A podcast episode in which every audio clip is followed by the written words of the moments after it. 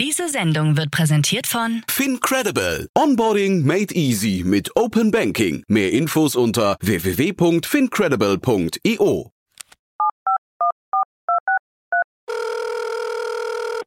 Hey, listen, I need some money. What do you need the money for? I've got a business proposition for you.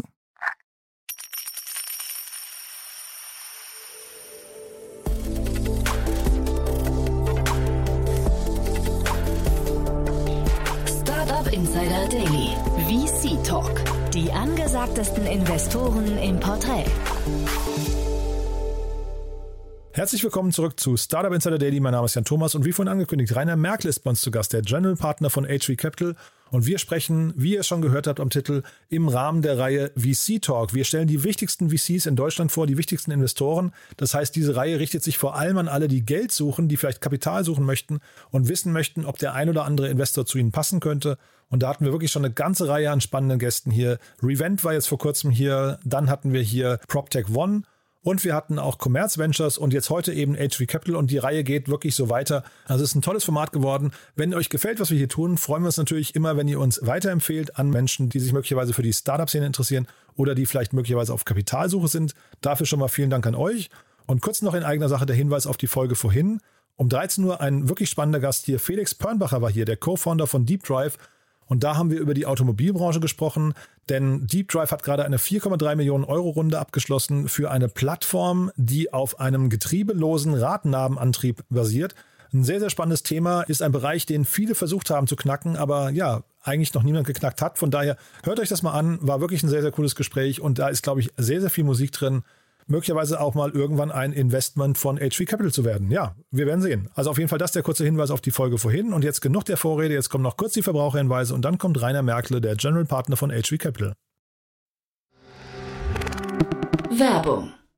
Hi, hier ist Nina, Content Managerin bei Startup Insider. Suchst du deine nächste große berufliche Herausforderung? Dann melde dich bei uns. Wir suchen aktiv nach neuen Teammitgliedern, die Startup Insider zum führenden Informationsmedium der deutschsprachigen Startup-Szene machen wollen. Aktuell suchen wir Sales Manager, Customer Success Manager, Finanzmanager sowie Werkstudenten in den Bereichen Sales, Product und Content. Aber auch wenn keine passende Stelle dabei ist, melde dich trotzdem bei uns. Wir suchen immer nach leidenschaftlichen Menschen, die mit Startup Insider Großes bewegen wollen. Also, um mehr zu erfahren und dich zu bewerben, geh jetzt ganz einfach auf startupinsider.de/slash insider.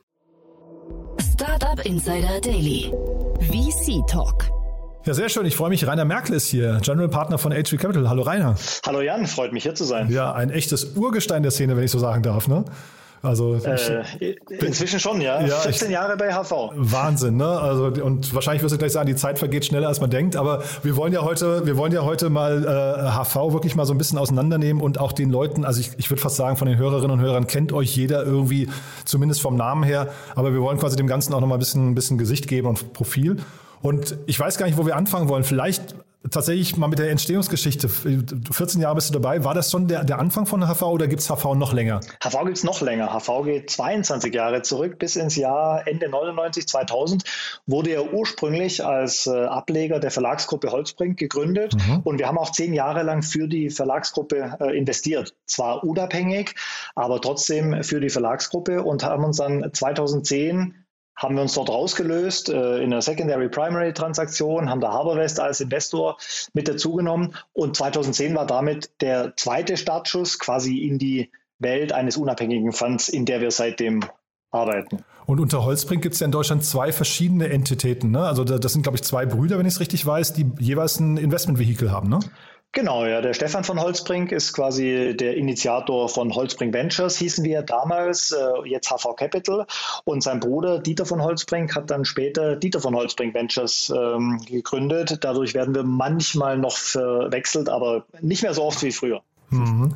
Und äh, also ich weiß tatsächlich, weil ich ja auch schon länger in der Szene unterwegs bin, ihr, ihr macht wirklich, äh, ihr macht relativ viele große Deals auch. Ne? Vielleicht können wir mal zurückgehen, tatsächlich in diese Anfangstage und nochmal, vielleicht kannst du dich mal erinnern, zumindest die Dinge, die du damals mitbekommen hast. Was war denn damals so die, diese aufregende Zeit? Was, wie würdest du die heute beschreiben, auch aus eurer Sicht? Welche Rolle habt ihr damals eingenommen? Ich denke, rückschauend, äh, uns war das damals nicht bewusst, aber wir waren schon ähm, einer natürlich der ersten VCs. Äh, klar, die, die allererste Generation rund um Wellington, Earlybird, Polytechnos, die hat man ja, die operieren teilweise noch, teilweise sind sie aber auch verschwunden.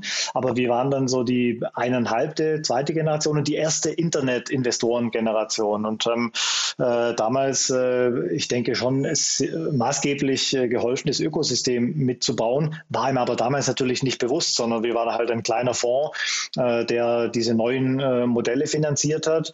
Und äh, es waren dadurch ganz anders aufregende Zeiten. Auch das Thema Venture Capital, wie, viel, wie laufen solche Finanzierungsrunden? Das war ja nicht wie heute, dass man da ein Shareholder Agreement aus der Schublade zieht, mhm. äh, Termsheets äh, quasi am Fließband produziert, sondern bei jedes Mal war alles neu und dadurch mhm. ganz speziell aufregend. Und haben sich eure Schwerpunkte, du hast gerade gesagt, Internetthemen, aber ihr seid ja mittlerweile breiter aufgestellt, ne? Aber äh, es geht schon immer, glaube ich, rein um Digitalthemen oder habt ihr noch, noch weitere Bereiche, die, die euch interessieren? Also wir beschreiben uns äh, breit als Internet-Technologie-Fonds. Jetzt sind wir kein ähm, Hightech-Fund, äh, dadurch aber für uns breit gefasst. Und wenn man das so runterstrippt, klar ist dann äh, B2B, SaaS, Software, ähm, äh, Industriethemen auch dabei, die wir früher gar nicht gemacht haben. Wir sind ja aus unserer Historie am ehesten bekannt für die ganz großen B2C-Consumer-Cases. Und inzwischen fächert sich das aber schon auf. Also neben den genannten Themen, äh, auch Fintech ist groß, Healthcare, äh, Care, Wellness, äh, so eher im Consumer-Bereich, aber auch Logistik, äh, Industriethemen, also wirklich für uns schon sehr breit heute gefasst. Mhm. Und magst du mal euer Team heute beschreiben, also die Teamstruktur und Größe, weil das ist ja nochmal, also es waren ja schon mehrere aus eurem Team hier bei uns zu Gast im Podcast, aber ich habe ja. so das Gefühl, das war trotzdem nur ein Teil des Teams, ne? Ja, unser, und unser Team wird immer weitergebaut. Ja, ähm, ja wir haben ein, ein Investment-Team von, ich sage mal, Größenordnung 20 Leuten. Wir haben eigentlich, wenn man es genau nimmt, sogar zwei Teams im Team. Ähm, wir haben mit dem aktuellen Fonds haben wir auch einen Growth-Investment-Bereich äh, gestartet gestartet. Äh, wir sind ja ursprünglich reiner Frühphase-Investor, gehen immer in die ersten Runden mit rein, bauen dann die Firmen über Zeit mit den Unternehmen zusammen auf, können auch nachinvestieren. Und was wir jetzt gestartet haben, ist eben, wenn wir Themen früh verpasst haben, dann können wir mit dem äh, Growth Vehicle auch später noch in Series B, C-Runden unser erstes Investment platzieren. Und dafür haben wir ein neues Team aufgebaut, rund um Christian Saller, Alexander Joel Carbonell, ähm, noch äh, Principals und äh, Associates Associates mit rein, sodass wir, und die arbeiten relativ unabhängig auf ihren Investments, aber natürlich in unserem Gesamtteam. Deshalb sage ich zwei Teams vorneweg. Insgesamt sind wir 20 Leute, die Investments machen und sind neben der Unterscheidung Early Growth haben wir natürlich verschiedene Fokusthemen und wir sind halt wirklich generationenübergreifend. Die Founding Partner Generation, die ist ja, sind ja alle noch bei der Firma ähm, und verändern aber laufend ihre Rollen ähm, und haben da jetzt über meine Generation, eher so zweite Generation HV, dann die nächsten äh, Partner aufgebaut und so wird es bei uns immer immer weitergehen. Daher ist unser Team sehr interessant und vielschichtig. Und dieser Growth-Bereich, das ist der Continuation Fonds, den ihr gerade äh, announced habt, ja? Äh, nee, der Growth-Bereich ist tatsächlich innerhalb unseres Fund 8, den Aha. wir aktuell äh, aktiv investieren. Und der Continuation Fund ist ein Vehikel, was wir aufgesetzt haben, um den älteren Portfoliounternehmen mehr Lifetime zu geben, seitens HV. Ja, die Unternehmen ist äh, egal, da haben wir quasi die, unsere ältesten Fonds haben wir komplett in einen neuen Fonds rübergerollt. Ja, und ja. Ist das so eine Art Opportunity Fund dann oder, oder ist das nochmal eine, weil ich kenne den Begriff gar nicht tatsächlich, vielleicht auch, Der, geht wahrscheinlich ja, anderen auch so, ne? Geht anderen auch ja. so. Das ist auch was, äh, das ist in unserer Industrie langsam angekommen, aber wir sind ja der Erste, der das in Deutschland äh, GP-led äh, gemacht hat. Ist was relativ Neues. Ich glaube, man wird es deutlich öfter sehen. Also um es mal zu unterscheiden, die normalen Main VC-Funds, wir raisen alle drei Jahre einen neuen Fonds und der wird dann ja über eine aktive Investment Periode von drei bis vier Jahren werden Neuinvestments getätigt, die dann über zehn Jahre entwickelt werden. Das sind die ganz normalen Fonds. Dann gibt es die Opportunity Fonds, die du angesprochen hast. Die erlauben es, dass man in Unternehmen, wo man schon investiert ist, wenn man sieht, boah, die gehen total durch die Decke, ich will eigentlich mehr investieren, aber der Fonds hat gar nicht mehr die Mittel, dann kann man zu seinen Investoren gehen und sagen, hier sind Opportunities, wo ihr später investieren könnt. Wir setzen ein Vehikel auf, äh, das es uns erlaubt, mit euch in diese Unternehmen nachzuinvestieren. Mhm. Äh, deswegen Opportunity, weil es eben durch diese Opportunities getrieben sind.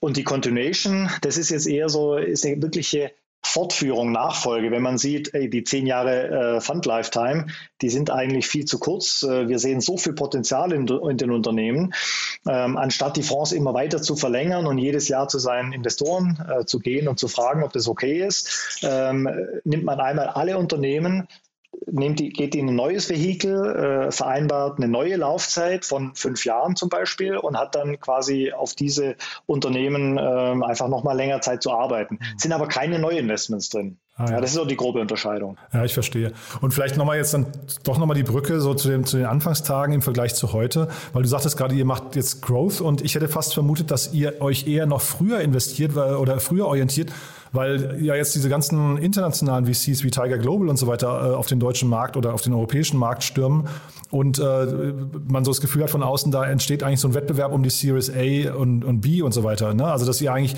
eher versucht, euch noch nach, nach vorne zu orientieren. Hör aber gerade raus, das ist vielleicht gar nicht so, ne? Also wir orientieren uns so früh wie es geht. Wir waren immer als Seed, Series A, Early Fund positioniert. Und klar, mit, je größer man wird, desto mehr läuft man Gefahr, diese ganz frühen Runden dann nicht zu machen und zu sagen, naja, ich kann mir noch die zweite oder dritte Runde an, anschauen. Ähm, wir wollen aber schon betonen, wir investieren gerne in Seed. Wir sind gerne der erste institutionelle Investor. Wir wollen das auch bleiben.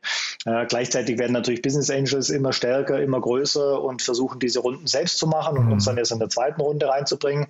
Anderes Thema. Aber diese frühe Positionierung bleibt. Und zusätzlich haben wir aber gesehen, sehen, ja, es gibt eben ähm, eine große äh, Opportunity in dem Segment, dass wir Themen früh gesehen haben, uns dagegen entschieden haben, dann sehen wir, oh shit, entwickelt sich ja ganz gut, äh, sollten wir vielleicht in der B-Runde noch an Bord kommen. Das konnten wir mit früheren Fonds nicht. Jetzt können wir es, ist aber immer noch deutlich vor dem Segment, äh, was jetzt Tiger, Co2 und, der, äh, und, und die ganzen anderen internationalen Growth-Investoren belegen. Und ist es trotzdem so, dass du, wenn du jetzt mal 14 Jahre äh, Revue passieren lässt, dass du dich manchmal kneifen musst wegen der Bewertungen heute? Ja, klar. Ich meine, ist kein Geheimnis, dass die Bewertungen äh, natürlich zurzeit durch die Decke gehen. Äh, ich sag mal, am im äh, Late-Stage-Bereich, äh, zumindest im Public-Bereich, kommen sie ja teilweise wieder runter. Ist, glaube ich, eine ganz normale Korrektur, die man so sieht. Mhm. Aber man hätte sich natürlich früher nicht geträumt, nicht erträumt, dass wir äh, auch in frühen Phasen äh, diese Bewertungen bezahlen. Ich bin da aber gar nicht, gerade in frühen Phasen bin ich gar nicht so besorgt, äh, weil im Endeffekt auf der anderen Seite ist, sind die Opportunities viel größer geworden. Wir haben ja, was wir, was ich so spannend finde auf unserem Modell, äh, wir überschätzen systematisch äh, die Möglichkeiten von sehr vielen Firmen. Gleichzeitig aber unterschätzen wir systematisch äh, die Möglichkeiten der Outlier. Mhm. Hätte mir früher jemals äh, jemand gesagt, wie groß Zalando werden könnte, und selbst nachdem wir fünf, sechs Jahre investiert waren, hätten wir immer noch unterschätzt, wie groß es werden kann. Und ich glaube, das ist die spannende Gleichung, dass man sagt, naja, wenn ich bei den ganz großen Themen, die ich immer noch unterschätze, dabei sein kann, bei denen ist natürlich die Einstiegsbewertung nicht so relevant. Und so legt man sich dann die Welt zurecht, dass man trotzdem bei 20 Pre in einer Series A investieren kann. Ja, aber ich frage auch vor dem Hintergrund, du hast ja gesagt, man legt so einen Fonds alle drei Jahre ungefähr auf. Ähm, ja. Innerhalb von den drei Jahren hat sich eben, haben jetzt die Bewertungen gefühlt sich verdoppelt oder zum Teil verdreifacht, die dann bezahlt werden äh, in so frühen Phasen. Ist das dann für einen Fonds auch schwer zu kalkulieren? Also wenn man halt eben nur alle drei Jahre ins Fundraising geht? Ja, für uns äh, im, im frühen Segment äh, gar nicht so sehr, weil wir, ist natürlich eine Milchmädchenrechnung, aber wir können natürlich das mit, mit höheren Einstiegstickets auch einigermaßen ausgleichen. Mhm. Natürlich fahren wir dadurch das, das Risiko und das Renditeprofil, äh, ändern wir dadurch, aber wir haben schon so reagiert. Ja, wir investieren halt, früher haben wir erste Investments gemacht ähm, von ein paar hunderttausend äh, bis zu vielleicht mal einer Million. Ähm, inzwischen können wir Erstrunden-Investments von 5, 6 Millionen machen. Und da kann man das natürlich teilweise ausgleichen. Wie gesagt, die Fundmetriken ändern sich dadurch. Äh, ich glaube, schwieriger ist es tatsächlich im späteren Wachstumssegment, da ändert sich das Spielfeld schon deutlich aktuell. Ja, ich hatte Ralf Wenzel, äh, Ralf Wenzel hier von Joker, ne? Das war eine 100 ja. Millionen Seed-Runde, da, da, und da wart ihr beteiligt. Ne? Ich kenne jetzt nicht eure prozentualen Verteilungen dort, aber ich finde also 100 Millionen Euro Seed, da musste ich mich schon mal tatsächlich so ein bisschen mir die Augen reiben. Ja, ist verrückt. Ich meine, die positiven News sind natürlich, dass sowas möglich ist. Ja. Wir hätten sich die Gründer früher gewünscht, einfach solche Modelle zu äh, nicht nur probieren, sondern mhm. echt äh, Vollgas exekutieren zu können. Das ist natürlich äh, toll. Ja. Ähm, bei Joker ist zu sagen, dass wir immer noch der größte Shareholder abseits des Managements sind. Also wir haben Ach, da echt, mit ja? dem Alex Joel Carbonell eine sehr, sehr, sehr frühe Position bezogen. Ähm, die kennen sich ja sehr lange. Ralf Wenzel war vor bei Delivery Hero, Alex auch.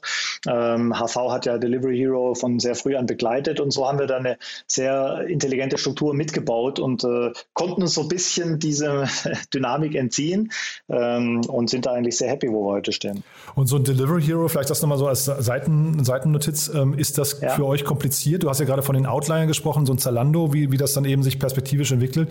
Äh, Delivery ja. Hero hätten ja vielleicht auch viele nicht gedacht, wie es sich entwickelt, aber dann kam jetzt so ein Dämpfer. Ist, hat das hinterher Auswirkungen für euch? Äh, ist das schon so ein Zeichen für den überhitzten, vielleicht auch äh, Venture Capital Markt oder ist das äh, getrennt voneinander zu sehen? Ich glaube, es ist getrennt zu sehen. Also äh, wir haben äh, Delivery Hero ist ein super Beispiel, haben wir systematisch noch viel mehr unterschätzt als, als Zalando. Wir haben ja unsere Anteile ähm, auch viel zu früh verkauft. Klar, bei den guten Unternehmen sagt man das immer irgendwann.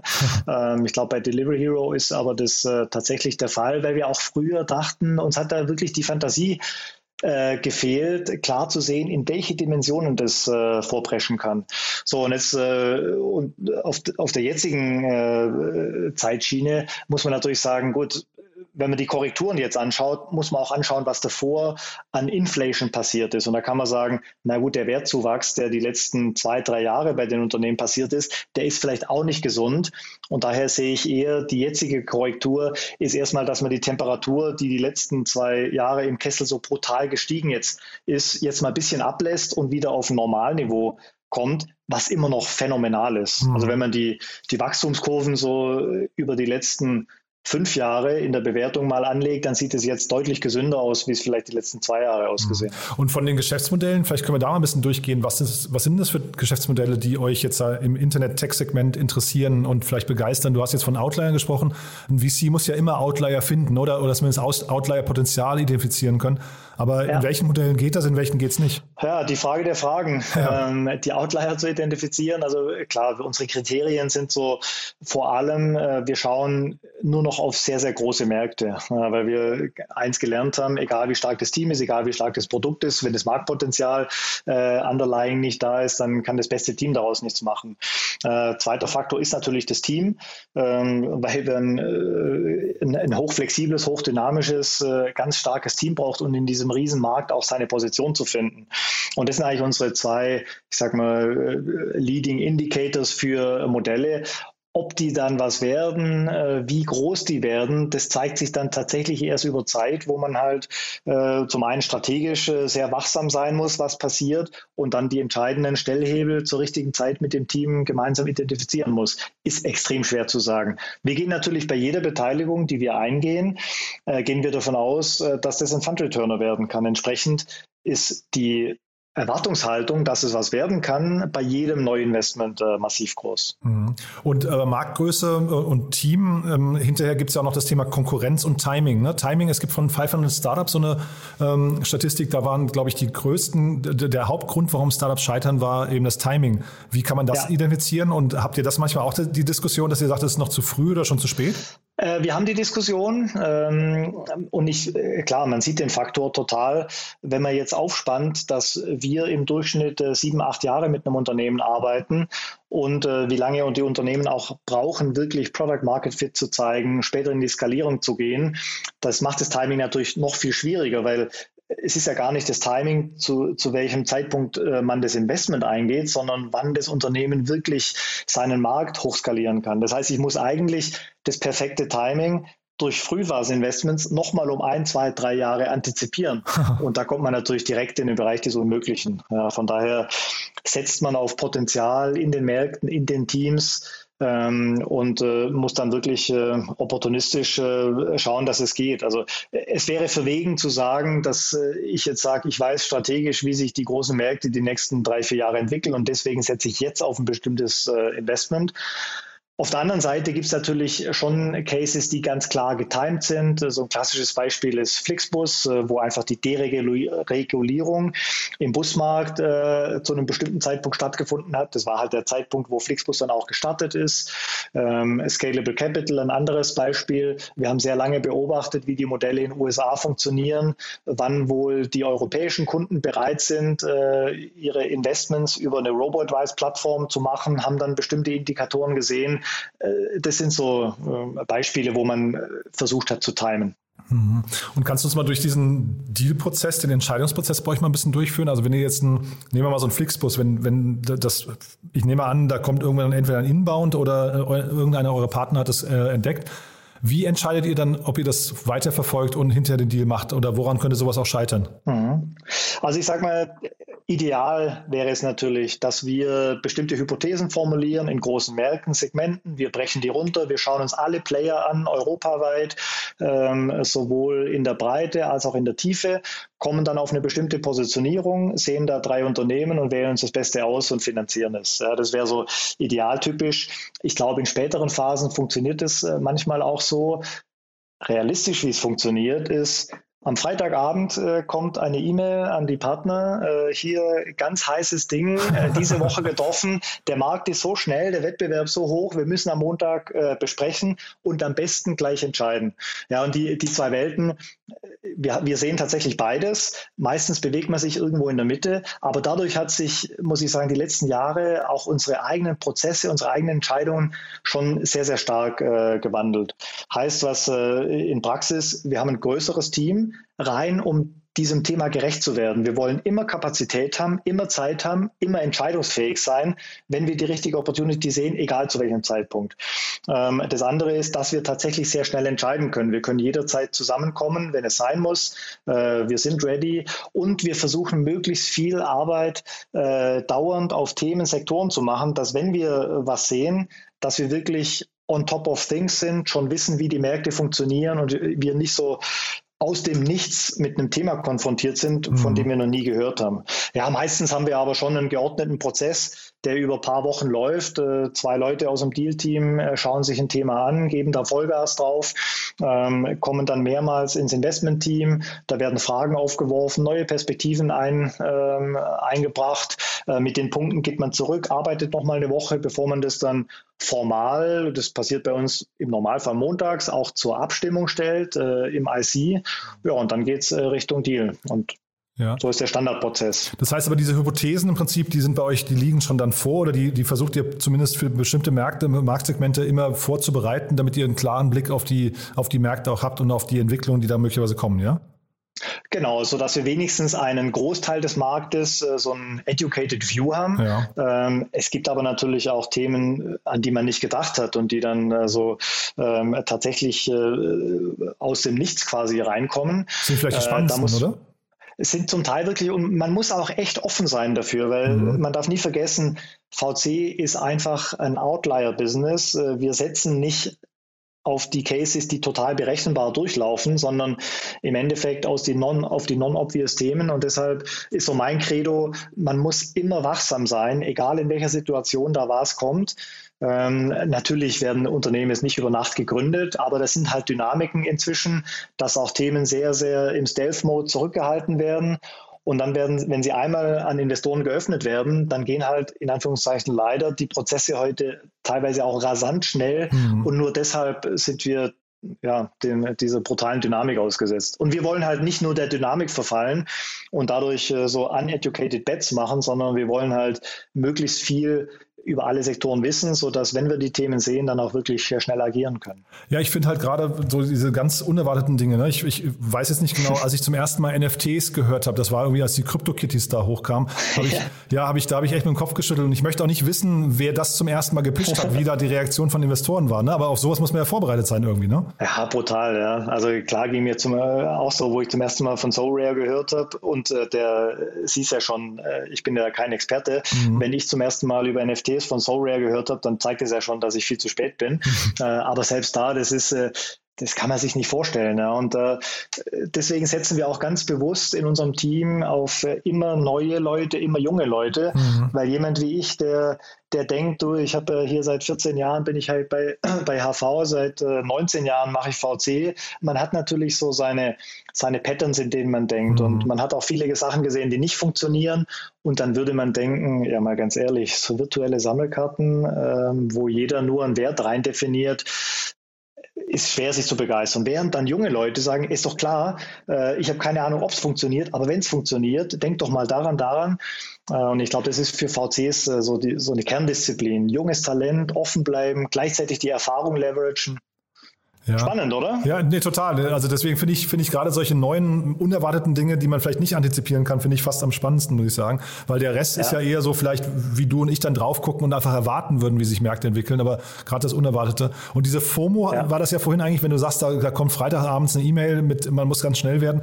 Ich glaube, FOMO ist wahrscheinlich in eurem Bereich ein sehr schlechter Berater, oder?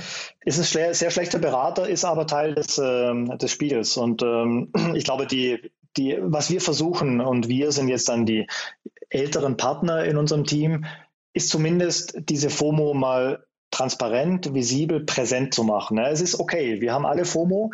Ähm, in dem Moment, wo man sich bewusst ist, dass das Teil der Entscheidung ist, ist schon mal ein Schritt weiter gemacht. Ja. Man mhm. lässt sich nicht ganz blind treiben ja. äh, und man muss sich aber trotzdem natürlich dieser Dynamik, diesem Druck stellen, aber auf eine bewusstere Art und Weise und äh, kann dann nicht alle Arbeit machen, die man gerne machen äh, wollte. Aber wir müssen halt uns und auch unser junges Team immer wieder dran gewöhnen. Wir entscheiden immer unter Unsicherheit ähm, und manchmal, wenn ich jetzt eine Woche mehr investieren kann auf so ein, so ein Early Deal, Vielleicht komme ich auf manchen Themen weiter, auf manchen komme ich nicht weiter. Deshalb äh, suchen wir auch sehr stark diesen Collective Intelligence, Collective Effort, ähm, dass wir so wirklich die Erfahrung einbringen, weil im Endeffekt muss man irgendwie auf eine Conviction kommen oder nicht. Und gibt es da bei diesen E-Mails, die dann freitags reinkommen an, an euren Partnerkreis, gibt es da ein bestimmtes Pattern, wo es richtig kribbelt? Würdest du sagen, das ist, äh, weil irgendwie ein, ich weiß nicht, ehemals erfolgreicher Seriengründer jetzt was Neues startet? Ist das so der wichtigste Punkt, äh, warum man plötzlich irgendwie äh, hektisch wird? Oder ist es eher, weil eben eine Idee um die Ecke kommt, die man noch nicht gesehen hat, aber die total, äh, weiß nicht, plausibel erscheint? Oder was würdest du sagen, was, was kann da für Hektik sorgen?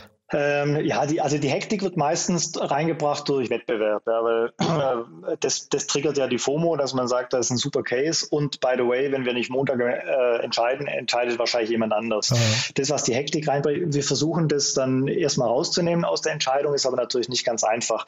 Die Zutaten, was dann im Markt sowas auslöst, sind natürlich, wenn man hier äh, großen Markt und dann aber vor allem, was du ansprichst, das Gründungsteam, ja, wenn die einfach stark sind, entweder ganz klaren unternehmerischen Hintergrund haben oder so eine brutale Conviction ausstrahlen oder einfach auch im Pitching wahnsinnig gut ankommen und äh, Fundteams abholen. Das triggert dann meistens ähm, das Thema. Und man muss halt in einem, auch in einem heißen Segment unterwegs sein. Ja, wenn ich heute mit einem E-Commerce-Thema ankomme, dann tue ich mich extrem schwer, da Dynamik und FOMO zu triggern. Die Leute werden sich anschauen, aber werden sich die Zeit nehmen, weil sie wissen, das passiert jetzt nicht über Nacht. Ja, wobei dieses heiße Segment, ich finde, also man hat ja bei VCs oftmals, dem wird ja so ein bisschen dieses Lemming-Tum nachgesagt, dieser Herdentrieb. Ne? Da finde ich es ja auch manchmal spannend, dass dann jeder jetzt zum Beispiel, ne, ich will jetzt nicht über Joker reden, aber äh, dann irgendwie Quick Commerce, dann, das gehört dann quasi zum guten Ton dazu, dass jeder äh, Investor plötzlich Quick Commerce macht. Ne? Ähm, kann man ja, auch ein kleines Fragezeichen ja. dran machen. Ne? Äh, muss man immer ein Fragezeichen dran machen, weil äh, wenn eine Sache sicher ist, ist, dass in den Lemming-Modellen sehr viel Geld verloren wird. Genau. Das ist ganz sicher, ist Teil des Systems. Ähm, und daher ist die Wahrscheinlichkeit, dass man auf der Verliererseite ist, natürlich auch äh, hoch. Auf der anderen Seite sind es halt diese paar Modelle, die dann durch unsere, unsere Industrie jagen. Äh, wir beide können uns an Groupon erinnern. Mhm. Äh, wir haben damals bei Groupon haben wir, glaube ich, 20 Teams innerhalb von sieben Tagen kennengelernt. Äh, dann kamen die Rollermodelle, ja, war ja ähnlich, die E-Scooter. Dann kamen die ähm, Amazon Aggregation Businesses, äh, wovon es, glaube ich, auch 20, 30 gab innerhalb von einer kurzen Zeit. Ähm, dann war es diese Quick-Commerce-Modelle und oft sind es Modelle, wo jeder schon mal dran gedacht hat ähm, und wo man immer wieder so mit sich rumgetragen hat und eigentlich gedacht hat, nee, es funktioniert nicht, weil klar, im Quick Commerce kann man ja die, äh, die Unit Economics, oder Economics, die kann man auf einem Bierdeckel zerlegen, wenn man es mhm, will, ist überhaupt total. kein Problem. Und dann kommt plötzlich jemand und sagt, schau mal, bei mir funktioniert's und der Beweis für das Funktionieren ist, dass ein großer Investor dran glaubt. Und das sind dann oft diese Triggerpunkte, wo dann jeder sagt, oh shit, vielleicht sollte ich meinen Bierdeckel mal ein bisschen adaptieren und plötzlich mhm. funktioniert das Modell. Mhm. Und dann kann das richtig groß werden. Äh, und dann plötzlich denkt die ganze Industrie über ein Modell, was eigentlich obvious ist, nochmal ganz neu. Und ich glaube, so passiert ja nicht so oft, aber so passieren diese ähm, ganz wenige Modelle, die da so durchrauschen. Genau, wobei ich finde diese Zeitspanne, die du gerade aufgemacht hast, total interessant. Ihr, ihr saht, wart oder seid vielleicht immer noch ja sehr Rocket-nah gewesen früher. Ne? Und ähm, Rocket hat ja im Prinzip sehr nach Amerika geschielt und hat geguckt, welche Modelle funktionieren dort und hat die dann nach Europa gebracht, ähm, bis hin mhm. zu Pinterest, dass dann der, der ganze Quellcode irgendwie identisch war. Ähm, das hat aber gefühlt eine Zeit lang nachgelassen und jetzt plötzlich geht das wieder los mit Trasio und so weiter. Ne? Ähm, also würdest du das auch sehen oder ist das meine Fehlinterpretation, die zu oberflächlich ist? Ähm, ich glaube, die, also die Korrelation von äh, den Themen ist auf jeden Fall da heutzutage. Ich glaube, es geht nur äh, so kausal in beide Richtungen heute. Heute ist einfach der Markt an sich ist total global. Mhm. Äh, und wenn heute ein Modell in Südamerika neu erfunden wird und es funktioniert, wird es überall adaptiert. Genauso wie wenn es in Europa entsteht, wird es in den USA adaptiert. Man denkt dann, HelloFresh, äh, das Modell äh, wurde ja jetzt auch nicht von HelloFresh erfunden, da gab es ja Lina, Lina Smart Cassé, war, was wahrscheinlich die ersten waren. Ähm, und da hat dann erst äh, Blue Apron viel später in den USA angefangen und heute ist sogar zum Glück der europäische Player eigentlich der weltweit dominante. Mhm. Also das, der Markt funktioniert extrem transparent in alle Richtungen und das ist, ist glaube ich, ja gut für den Markt äh, und es ist schon sehr anders wie früher, ähm, wo einfach ein wahnsinniger Time-Lag war und äh, Rocket hat es ja damals sehr schlau gemacht und hat einfach gesagt, naja, in Europa gibt es überhaupt niemanden, der die Modelle macht. Wir können uns das in den USA eigentlich relativ in Ruhe anschauen und dann uns die Karten zurechtlegen für Europa und dann exekutieren. Sowas funktioniert heute natürlich nicht mehr. Und wir haben eben schon über den Wettbewerb von euch gesprochen, also dass ihr im Wettbewerb steht. Vielleicht kannst du da mal ein bisschen mal über eure Strukturen noch sprechen. Warum sollte sich denn ein Startup für euch entscheiden? Ich will jetzt nicht die Konkurrenten beim Namen nennen, aber es gibt ja ein paar, die alternativ bereit stünden, vielleicht äh, in ein Startup zu investieren. Warum soll man mit, mit euch gehen? Ja, und man muss ja sagen, zum Glück, äh, unsere Mitbewerber, Wettbewerber sind ja tolle Fans. Also wir reden ähm, eigentlich auch nie schlecht über andere und da gibt es auch überhaupt keinen Grund dazu, weil ich darf die ja beim Namen nennen, so, äh, unsere Freunde von Cherry, Project A, International, Creandum, Northzone äh, oder auch äh, quasi fast Neugeburten wie Early Bird, Lakestar, Headline das sind alles tolle Teams, let's face it. Und ich kann auch jedem Unternehmer empfehlen, ähm, auch mit denen zu arbeiten. Und ähm, ich denke, klar sind wir hoffentlich für die meisten Unternehmer so unter den ersten Anlaufstellen, äh, wenn es darum geht, ins Gespräch zu kommen. Und ich denke, warum Unternehmer, was sie bei uns dann vielleicht in vielen Fällen noch stärker sehen, ist, wir sind halt wirklich seit 22 Jahren am Markt. Wir haben äh, sehr viel gesehen, wir haben sehr viel mitgemacht, wir haben verschiedene Zyklen äh, durchlaufen.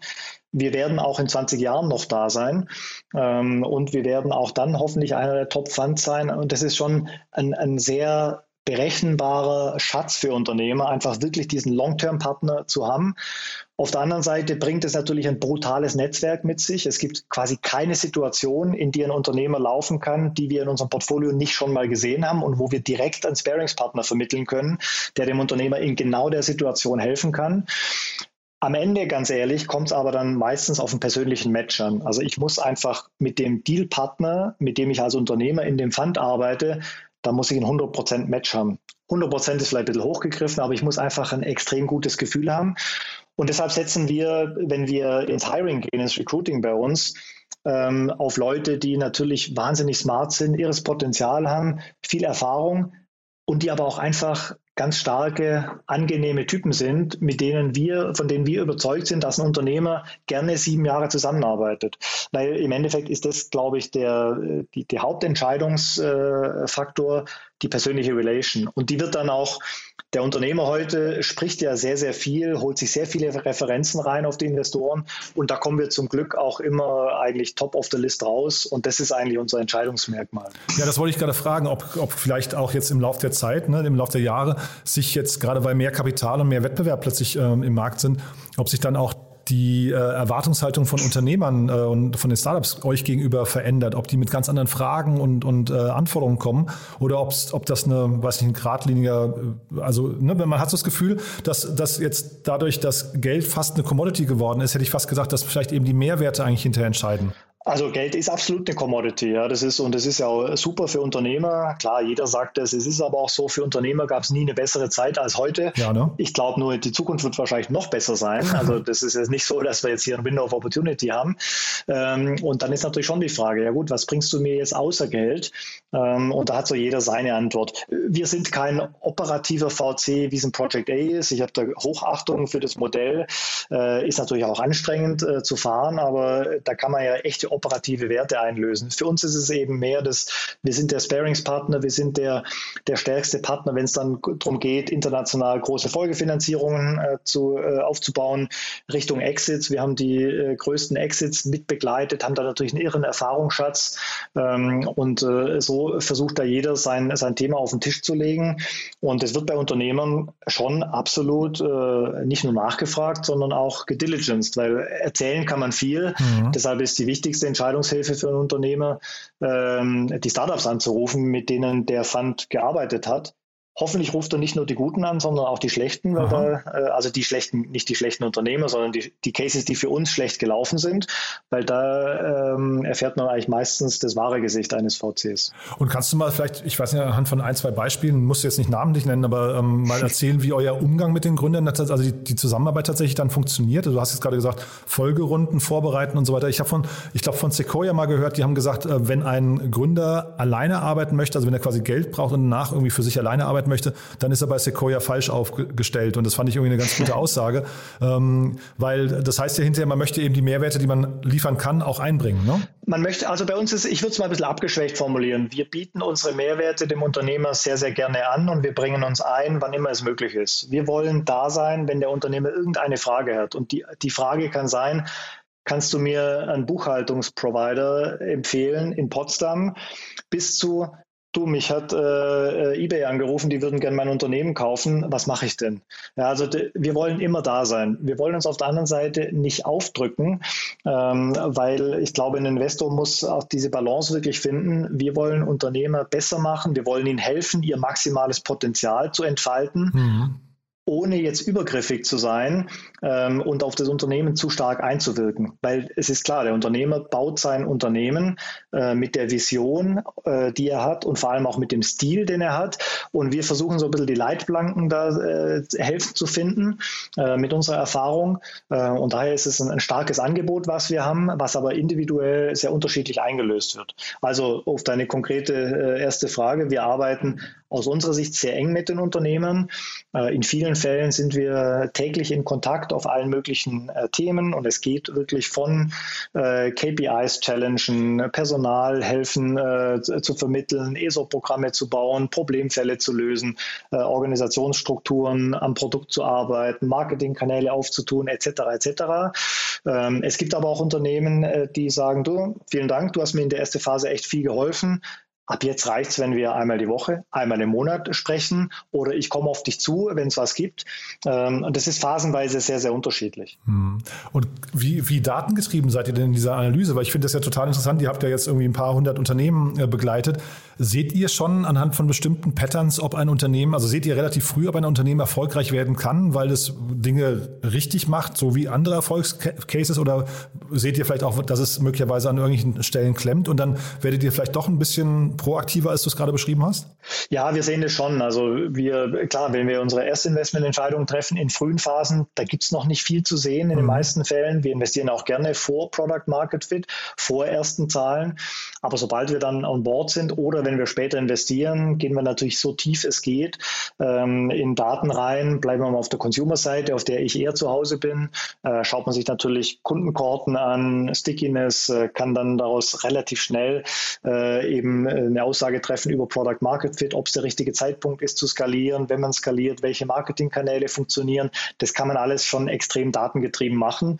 Und äh, wir machen das ja zum einen, um, um den Unternehmen zu helfen, zum anderen aber auch sehr äh, äh für den eigenen Nutzen, weil wir natürlich den optimalen Zeitpunkt treffen wollen, nachzuinvestieren, unser Shareholding zu erhöhen, bevor dann jeder da draußen checkt, dass das äh, vielleicht ein Rohdiamant ist. Mhm. Äh, von daher geht es so, von beiden Seiten trifft es sehr gut zusammen. Mhm.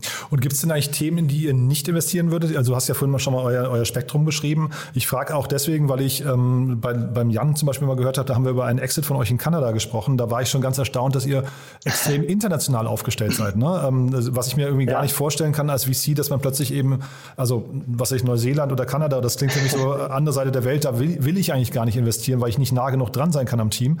Ähm, ja. ja, also regional habe ich gesehen, gibt es wenig Einschränkungen, aber thematisch vielleicht dann doch?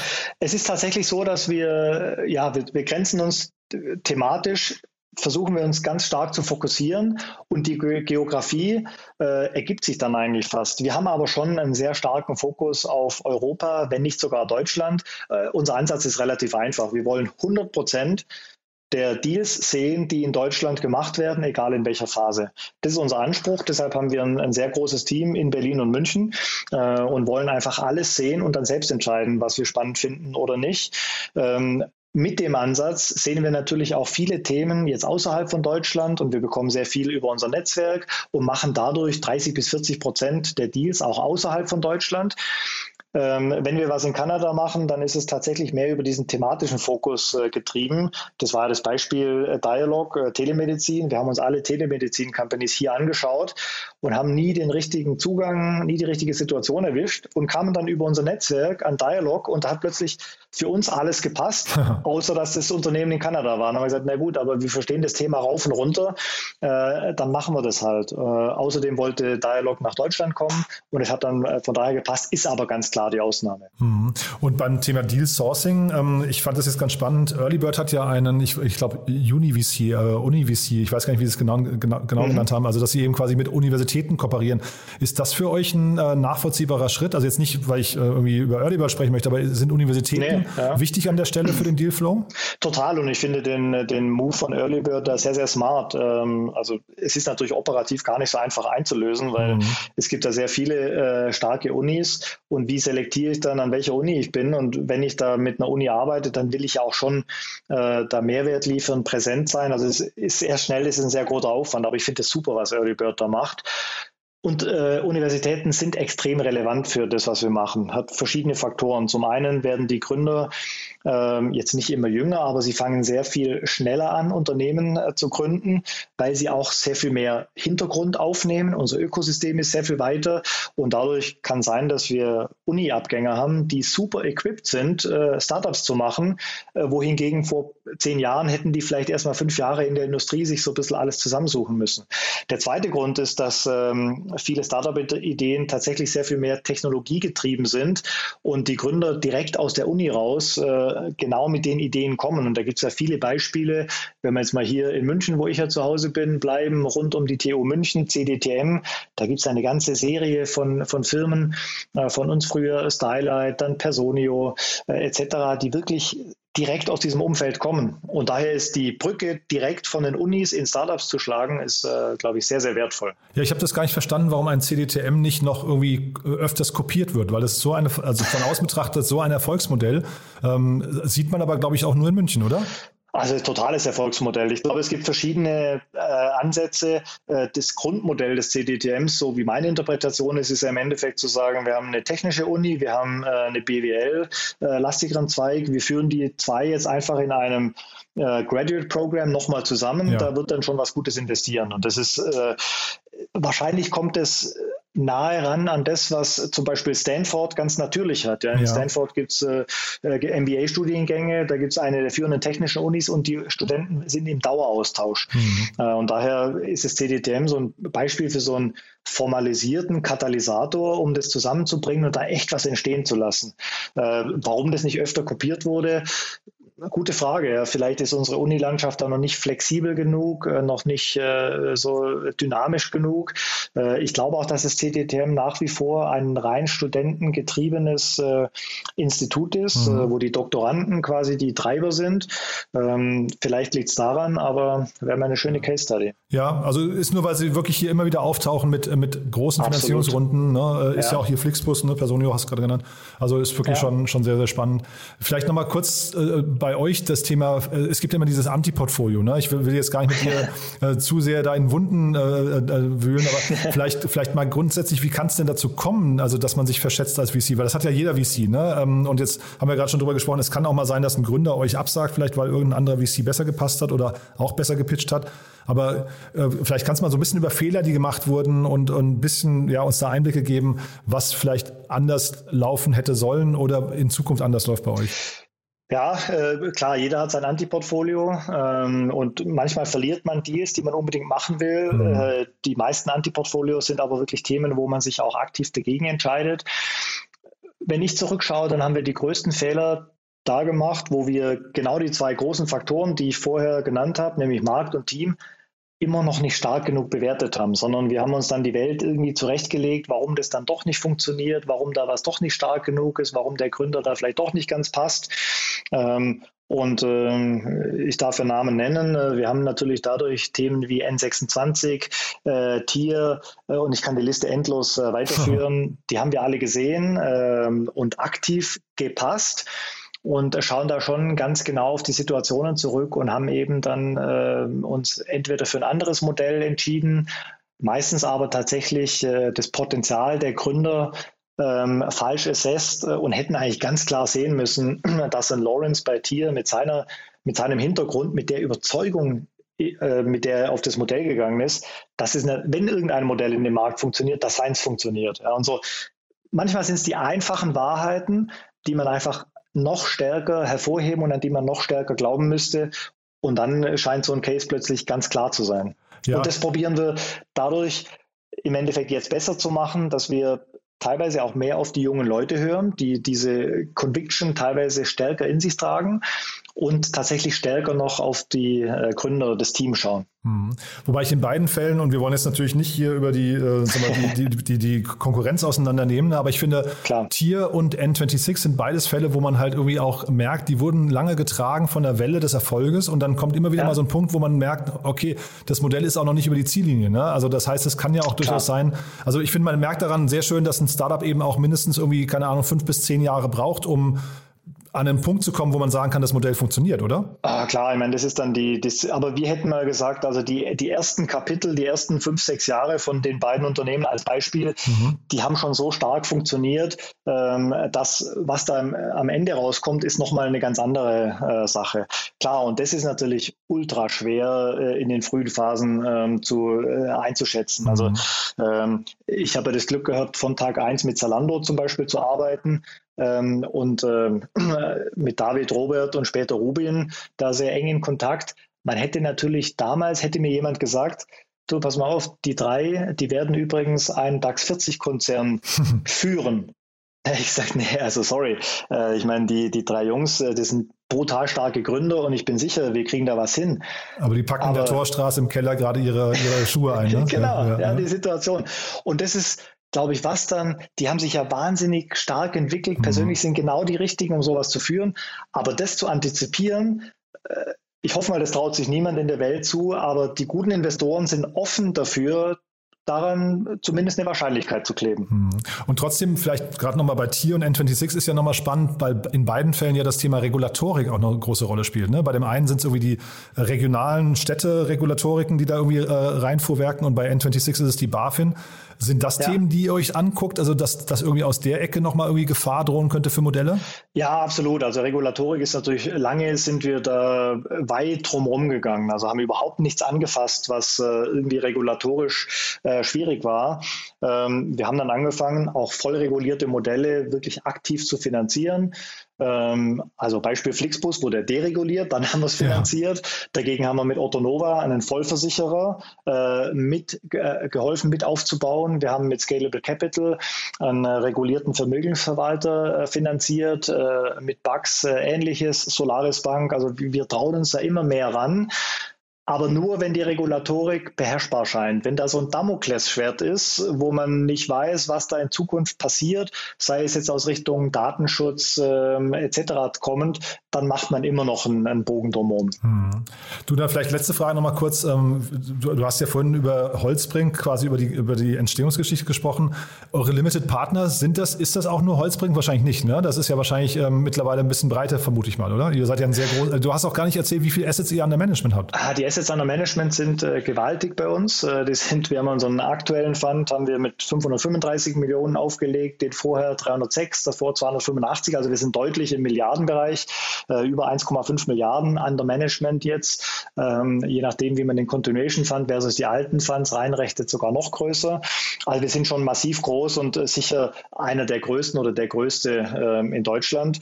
Ähm, was für die Gründer natürlich auch ein starkes äh, Gewicht ist. Auf der anderen Seite sagen sie, na gut, was du in der Vergangenheit gemacht hast, äh, interessiert mich jetzt wenig, sondern was du mir in der Zukunft bringen kannst. Ähm, aber zu deiner Frage, äh, klar, wir haben uns, äh, wir sind 2010 rausgegangen, hatten dann mit Holzbrink und Haberwest so also zwei Anchor-Investoren, die uns auch bis heute treu sind, haben aber da eine ganz äh, breite Anzahl von äh, neuen LPs aufgebaut. Äh, die großen, die genannt werden können, sind der European Investment Fund äh, und die KfW aus Deutschland. Dann aber Player eben wie Haberwest, Holzbrink, Pathway Capital, ähm, Hamilton Lane, Cambridge Associates, Top Tier. Das sind Namen, die man bei vielen der Top Funds auch findet. Wir haben inzwischen aber ich kann da gar nicht die genaue Zahl sagen. Ich glaube, ähm, über 70 Investoren in dem aktuellen Fund drin. Also es ist ein sehr Wahnsinn. breites Set. Super. Du, von meiner Seite aus sind wir dann, glaube ich, durch. Äh, ich weiß nicht, haben wir aus deiner Sicht was Wichtiges vergessen? Nee, das war ein, äh, ein sehr angenehmes, äh, gutes Gespräch und ich glaube, wir haben einen schönen Run hier gemacht. Finde ich auch, du. Dann auf die nächsten 14 Jahre ne? und äh, hat mir großen Spaß gemacht, äh, Rainer. Dann, ja, wir bleiben in Kontakt. Mit Jan bin ich ja sowieso im regelmäßigen Austausch, aber wenn es bei euch Neuigkeiten gibt, dann, ja, ich bekomme das schon mit. Ne? Sehr gerne. Alles ja. Gute erstmal. Spaß gemacht. Ja? Bis dahin, ne? Dankeschön. Danke. Ciao. Ciao. Werbung. Hi, hier ist Moritz, Marketing und Growth Manager bei Startup Insider. Wenn du über die verschiedensten Themen immer auf dem neuesten Stand sein möchtest, dann empfehle ich dir auf jeden Fall unsere Newsletter auszuprobieren. Von unserem täglichen Morning Briefing Startup Insider Daily zu unseren themenspezifischen Newslettern wie Krypto und Web3, Investments und Exits oder KI Kompakt bist du mit unseren Newslettern immer top informiert. Falls du interessiert bist, kannst du dich jetzt ganz einfach kostenlos anmelden und zwar unter startupinsider.de/slash insider. Startup Insider Daily, der tägliche Nachrichtenpodcast der deutschen Startup-Szene. So, das war Rainer Merkle, der General Partner von HV Capital und damit sind wir durch für heute. Ich hoffe, es hat euch wieder Spaß gemacht. Ich fand es einen tollen Tag, tolle Gäste und ihr wart wie immer ein tolles Publikum. Dementsprechend vielen Dank fürs Zuhören. Vielen Dank, wenn ihr uns weiterempfehlt und ja, ansonsten freue ich mich, wenn wir uns morgen wieder hören in alter Frische. Bis dahin, euch noch einen wunderschönen Tag. Ciao, ciao. Diese Sendung wurde präsentiert von Fincredible. Onboarding made easy mit Open Banking. Mehr Infos unter www.fincredible.io.